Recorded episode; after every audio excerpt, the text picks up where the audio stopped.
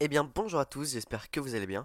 Aujourd'hui on se retrouve avec Juju. Coucou tout le monde Et aujourd'hui on va parler de la série Obi-Wan Kenobi qui a été euh, très mise en avant et regardée par pas mal de gens. Tout à fait. D'ailleurs, on sait tous que l'un est un fan inconditionnel de Star Wars. Et donc, il m'a dit Oh, faut trop regarder la série Obi-Wan euh, et, tu vas me dire ce que tu en penses. Et j'avoue, moi j'ai un petit peu de mal avec euh, tout ce qui, euh, tout l'univers autour euh, de Star Wars parce que j'ai déjà été déçue. Mais pour le coup, cette petite série m'a plu. Ce que j'aime bien dans la série, c'est les petites références. Tu sais, c'est pas des grosses références.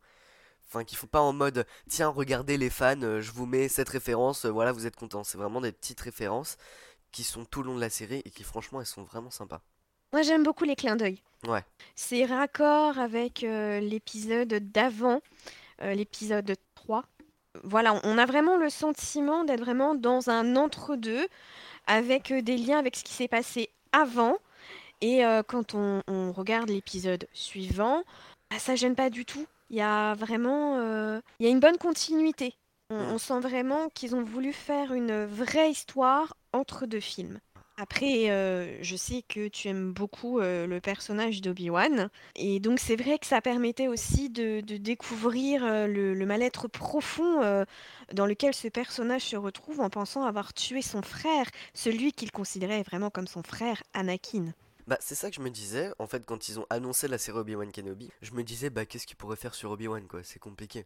Parce qu'il doit rester sur euh, Tatooine pour protéger Luke, donc ça aurait été compliqué de le faire déplacer ailleurs, dans l'histoire. Et le, fait de ramener Leia dans l'histoire d'Obi-Wan Kenobi, c'est une très bonne chose, que ce soit pas que concentré sur Luke. Ah mais pour moi, ça a été un régal. Non, parce que Luc par-ci, Luc par-là, euh, ça va bien deux secondes. Euh, Leia, son personnage n'a jamais été développé plus que ça. Et là, on rencontre une petite gamine en plus super bien jouée, qui est vraiment... euh, qui est Leia, tout simplement, le même caractère, cette fougue. Euh, et à côté de ça, ce, ce cœur en or, ce courage, ce petit côté, euh, petite pestouille. Mm, mm. Euh, non, non, ça c'était rafraîchissant, vraiment. Et ça contrebalance très très bien avec euh, le, personnage euh, euh, complètement perdu d'Obi-Wan, qui, qui ne se sent plus d'être un Jedi, qui vit avec l'échec et qui n'est plus que l'ombre de lui-même. Et c'est aussi ça que j'aime bien dans, le, dans la série, c'est le développement des personnages. Au début, Obi-Wan Kenobi, on voyait qu'il était vraiment perdu. Enfin, c'était, il n'était pas du tout comme dans le 4. La transition, je trouve qu'ils l'ont très bien faite. Et c'est pareil pour Léa. On voit dans la série, enfin, on commence à voir dans la série le comportement qu'elle a dans le 4. Et ça, j'aime beaucoup. Tout à fait. Après, euh, hum, il y a, des petites choses aussi hein, qui, sont à revoir. hein. Euh, La, série est très sympa à regarder. C'est pas la série du siècle. Et il y a quand même des petites choses qui euh, m'ont laissé un peu perplexe, ou même je, je voyais pas trop l'intérêt. D'ailleurs, juste, je reviens sur Léa. Petite anecdote, est-ce que euh, j'ai trouvé ça sur une vidéo euh, YouTube qui, que je trouvais ça très pertinent. Il y en a beaucoup de gens qui se demandaient pourquoi euh, plus tard elle a appelé son fils Ben. Et je trouve que moi aussi j'ai trouvé ça grâce à la série, on voit pourquoi elle a appelé son fils Ben. Bah, bien sûr, parce que euh, c'est sous ce nom-là que Obi-Wan vit à cette période-là. Il se fait appeler Ben. Et ils ont un lien très très fort tous les deux. Elle a mis un petit peu de temps à lui faire confiance, mais vraiment, euh, on sent vraiment qu'il y a eu une, vraie complicité entre ces, entre ces deux-là. Et oui, tu disais il y avait des choses à revoir, oui. Le gros défaut de la série c'est les raccourcis scénaristiques. hein. Il y en a que, il y a même des trucs que j'ai pas compris dans la série. Le passage où Reva est pour Leia dans le couloir euh, qui est censé euh, amener un vaisseau pour le- l'emmener euh, saine et sauve. Et bah ce passage-là j'ai rien compris. Euh, je trouve un moment Reva elle arrive au début puis après elle se retrouve à la fin. Moi je suis perdu là-dedans. Et pour moi ça c'est un gros raccourci scénaristique. Et aussi un des autres gros raccourcis scénaristiques c'est quand Reva elle est blessée. Et en fait genre deux secondes après, enfin dans la suite de l'épisode, elle se retrouve très très rapidement sur Tatooine je trouve. hein. Euh, je sais pas comment elle a fait, s'est téléportée. euh, je j'ai pas compris. Alors moi, ce que j'ai le moins aimé, Mhm. c'est justement, elle se bat, alors elle est assoiffée euh, de, de vengeance. Elle est quand même, c'est un personnage fort mais faible à la fois, parce qu'elle sait qu'elle n'est pas en capacité d'affronter Dark Vador, qui est Mm. vraiment celui qui, euh, qui, qui a, qui a tué ceux qu'elle considérait comme sa famille. Du coup, elle s'en prend à Obi-Wan. Elle se rapproche de Dark Vador en pourchassant des Jedi, alors qu'elle-même, de base, est une novice. Quand enfin elle se bat contre Dark Vador, elle perd. Qu'est-ce qu'elle fait? Elle court s'en prendre à Luke. Alors là, je me suis dit, mais non, mais, mais même là, ils vont nous coller du Luke à toutes les sauces. Dans le dernier épisode, ça va tourner autour de, du petit garçon, euh, du, du futur grand Jedi. Ça, ça m'a un peu saoulée. Mm. Je veux dire, elle a perdu son combat. Elle a Oui. perdu son combat à un moment donné. Pourquoi, pourquoi aller pourchasser un petit garçon innocent? En quoi ça va assouvir sa soif de vengeance? À mon avis, hein, elle se dit que, bah, en fait, en tuant le fils de Vador, que ça va la venger, quoi. Oui, ça va lui faire très mal, mais enfin, j'ai trouvé ça, euh, j'ai trouvé ça tellement petit, Bah ouais, et puis en plus, vois, surtout, c'était pour, pour moi c'était c'était un, un fil un peu trop gros. ouais, et puis surtout, en, en plus, quand on remarque, enfin, c'était un suspense nul. Parce qu'on sait tout ce qui va revenir dans le 4, on sait tout ce qui va pas mourir, Luke.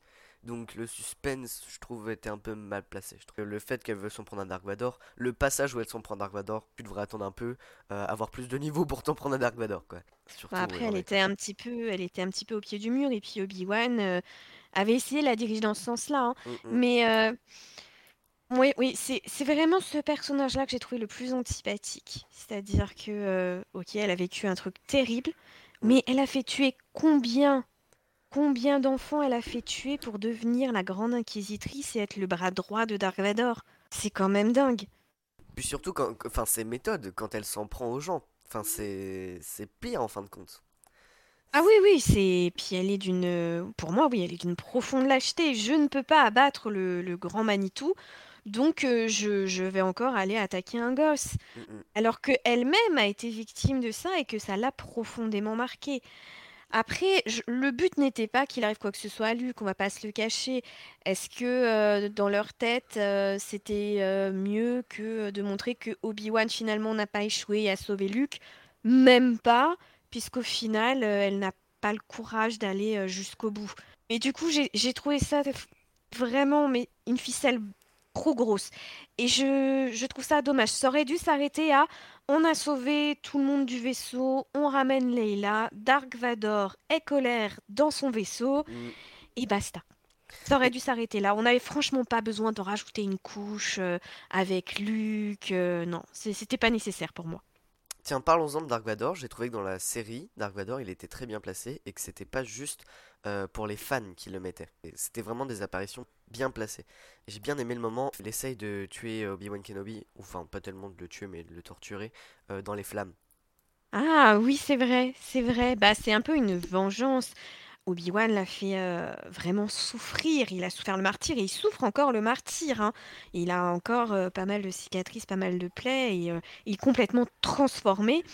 Et justement, cette petite vengeance de jeter Obi-Wan à son tour dans les flammes, bah, oui, c'est vraiment de, de la vengeance pure, de la haine pure. Et mm. je te rejoins tout à fait sur le fait qu'effectivement, Dark Vador n'est pas là juste euh, pour faire euh, coucou, c'est moi, euh, acheter des goodies. Non, il y a, il y a vraiment des, des émotions très fortes. Il y a vraiment, on sent la transformation, la construction du Dark Vador futur. Mm, mm. Ouais, un de mes passages préférés, c'est quand même le dernier, le, le combat entre Dark Vador et Obi-Wan à la fin.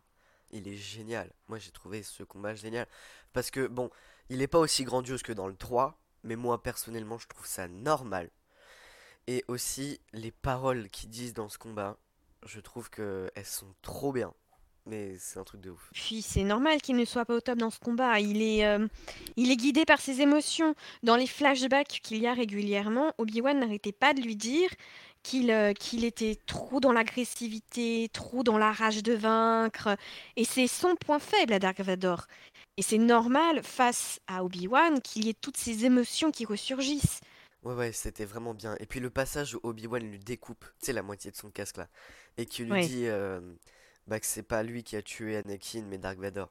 J'ai trouvé que ce passage était très bien. Oui, alors il le dit pour, euh, pour euh, lui-même, même s'il en informe Obi-Wan, mais je pense que ça fait partie de, de ces moments où il y a des vraies émotions. Mm, mm. Après, je sais pas si c'est vraiment la, la fierté. Moi, moi j'ai ressenti surtout euh, une douleur. Il, il s'est, il s'est tué lui-même.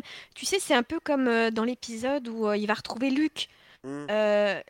On sent malgré tout euh, qu'il a la fibre paternelle, c'est son fils, c'est son fils à, lui, à Padmé. Et là, c'est pareil, j'ai ressenti cette émotion de euh, ouais, je me suis tué moi-même. Euh, ok, il y a une certaine fierté parce qu'il est vraiment l'un des plus puissants de l'Empire. mais à côté de ça, cette forme de, pas de regret, mais, mais de nostalgie d'un passé où il aurait pu être heureux. Mmh, je vois. Mais euh, ouais, beaucoup, beaucoup d'émotions. Enfin, là, Dark Vador, euh, moi, je l'ai trouvé euh, exceptionnel. Et cette colère quand, quand Obi-Wan et le vaisseau lui échappent, on le voit, il tremble, il tremble de rage. Mais vraiment, toutes ces émotions, c'est vraiment les, les, les petits plus de la série. Plus le côté chou avec Lola, le petit, le, le petit androïde. Lola, le robot, il est sympa. Mais ouais, je trouve qu'il a pas tellement son utilité dans la série, quoi. Ah, c'est juste le petit côté, euh, le petit côté mignon.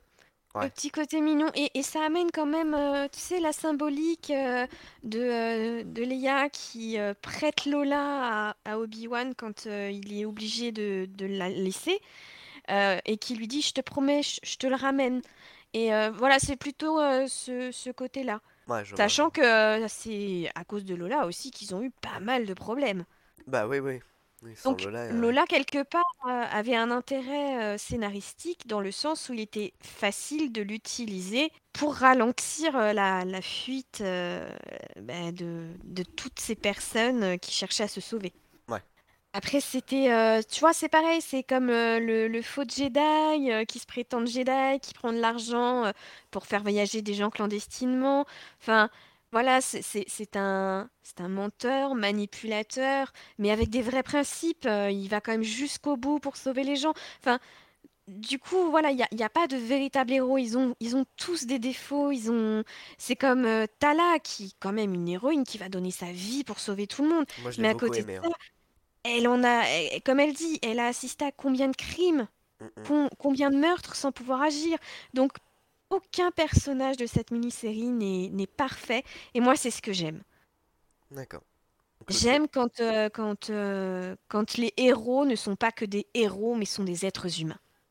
Bah, moi qui ne suis pas euh, aussi fan que toi euh, de l'univers Star Wars et qui a un petit peu de mal avec euh, les séries qui gravitent autour, j'ai passé un excellent moment en regardant Obi-Wan. franchement, c'était super sympa et surtout, Leia m'a régalé.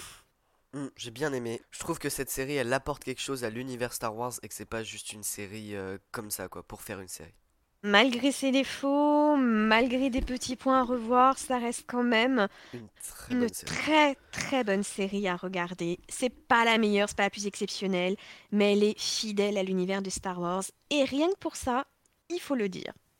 On espère que ce podcast vous aura plu. Et vous aura surtout donné envie de regarder la série Obi-Wan. Donc euh, n'hésitez pas à nous suivre sur notre Instagram. Les blablas de Julien.officiel. Et n'hésitez pas à rejoindre euh, notre Discord parce qu'il se passe euh, pas mal de choses. Notamment, euh, on attend votre participation pour choisir le prochain thème de notre podcast. Voilà donc, à une prochaine Bye bye